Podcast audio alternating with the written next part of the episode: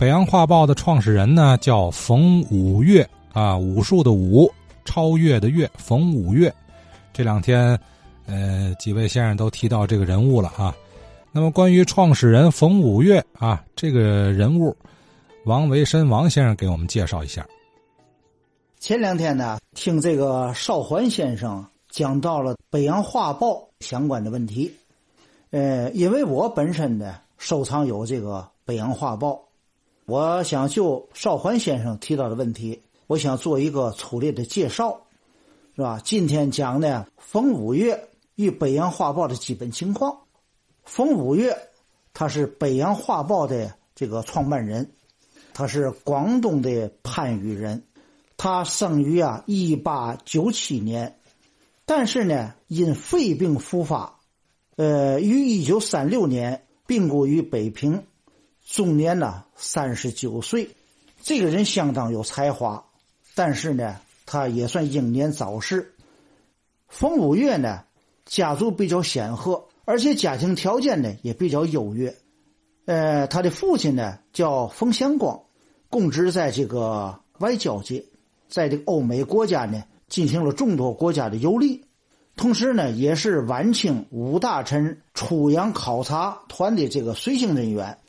在进入民国以后呢，冯五岳的父亲呢，冯祥光呢，任这个墨西哥的公使，但是不幸的呢，一九三二年一月六日，在北平，他坐着这个胶皮车与电车相撞，出现车祸，这伤了脑子呢，故去了。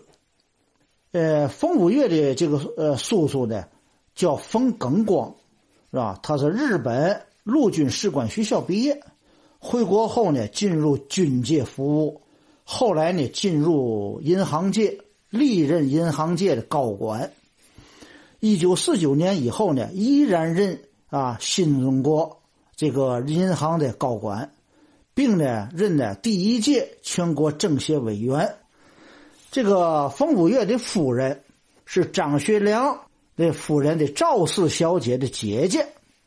所以说，有了这层关系呢，在当时就传说呢，北洋画报的背景有张学良的支持。冯古月的这个妻弟也是呢，天津大华饭店的经理。北洋画报凡是接到撰稿人投来的稿件，呃，他也不给稿费，是吧？就是只是呢，呃，赠这个北洋画报。每到年节呢，他就组织这些撰稿人发稿比较多的这些撰稿人呢。到大华饭店呢，去吃一顿大伙在一块聚会聚会，是既经济又实惠，因为那是他七弟，所以说呢有这层关系。呃，另外冯五岳的弟弟叫冯志海，娶的媳妇呢是熊希龄，他当过民国总理吧，是吧？北洋时期熊希龄的次女熊鼎为妻，是吧？就所以说他们这个家族啊。上下左右，跟这个官宦各方面来讲，都互相的都织成一个网。这个冯五岳呢，自幼呢相当聪明，是吧？早年呢，他随他的父亲就到了北方来，在北京呢，呃，生活上学。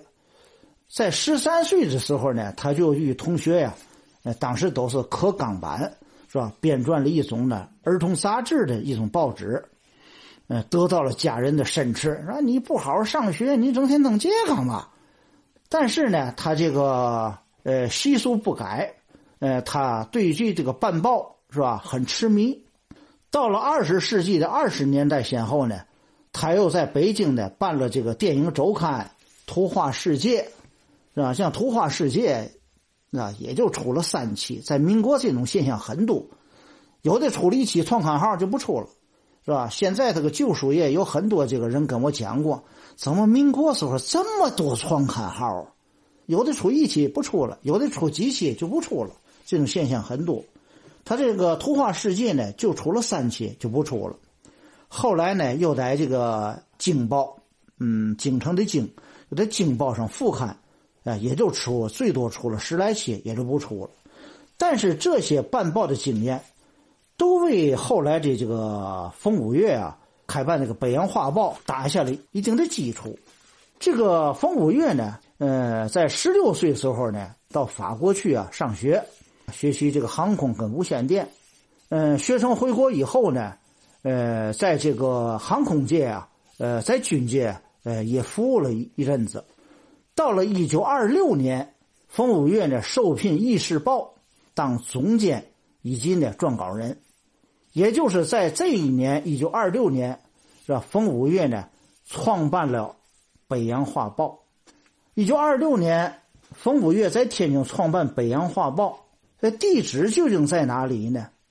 是吧？最早的这个地址啊，是在法租界的二十七号路华卫里六号，可能就是现在的新华路。随后呢，他又迁到了二十六号滨江道上吧，是吧？这个最后后来呢，又迁到了法租界的五号路，可能就是后来的吉林路。最后呢，落脚到了法租界的是吧？二十三号路，这个路北，可能就是现在的西安路。我们现在呢看到了这个《北洋画报》，是吧？有时候从从网上看到了这个有个小楼，是吧？上面写着《北洋画报》，是吧？门楣上有“北洋”俩字。这个地儿呢，可能就是在滨江道上的那个一个小楼，这我就说不好了。这个冯五岳呢？他到了一九三三年，他因为他本身有肺病，他就把《北洋画报》啊转手给同生照相馆的老板，姓谭，叫谭林北。冯呢就到北京去养病，中间呢，呃，也来过天津几次，是吧？但是《北洋画报》上呢就不介入过多了。后来呢，到了一九三六年一月十九号，他就病故了。谭林北继续经营这个《北洋画报》。到了一九三七年七月二十九日，是最后一期《北洋画报》总刊，一共出了《北洋画报》一千五百八十七期。这个《北洋画报》呢，高度重视画报的发行工作。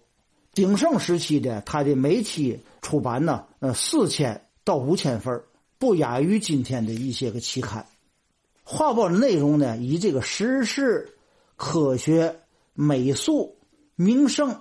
艺术、游戏等照片和这个文艺作品呢刊载，并在这个订报上呢有各种的优惠，在天津周边以及在咱这个有一些个在国内一些地区的影响相当大，在东北的发行量也是相当大的，有一定影响。因此呢，当时的《意识报》呢曾经称《北洋画报》为众口同声，推为第一，内容精美。绝无仅有。这个画报的印刷有一特点，主要的版面一律用这个蓝色，因为这个据说啊，蓝色它不容易翻版，是吧？在这个北洋画报达到鼎盛的时候呢，天津市呢，呃，又出现了一些其他的画报，如这个商报画报、中华画报、风月画报等等这些画报的出现呢，也效仿着北洋画报。但是呢，哪一个呃也没有能够超越《北洋画报》，是吧？尤其像《风月画报》这些个呢，只能最后呢行销于花街柳巷了，啊。至于这个《北洋画报》涉及到这个呃王小隐呐、张厚载呀等等的这些人的情况，以及《北洋画报》在刊登的这些个内容特色，呃，我准备呢下期再讲。好啊，王维申王先生也拴扣了啊，呃，细节人物啊，下期再讲。刚才主要说的是这个创始人叫冯五岳啊，武术的武，超越的越，咱记住这个人。哎，冯五岳虽然英年早逝啊，可是他这个创办这个画报《北洋画报》，为天津留下了大量珍贵的历史文化信息，包括很多民国时期的图片哎嘿。因为这画报社嘛，对吧？顾名思义，它以图片报道为主，呃，甚至于当年这些老报纸的广告，你现如今看起来都，呃，挺有意思啊，也是珍贵的商业历史信息。你研究某家老字号，他这个历史沿革，开了几家分号啊？那地点在哪儿啊？啊，卖什么东西啊？这都能从老广告上得到线索。呃，当然更包括像记录黄二南先生这样的当年的。文艺文化艺术方面的这个名人啊，用舌头作画，独出心裁，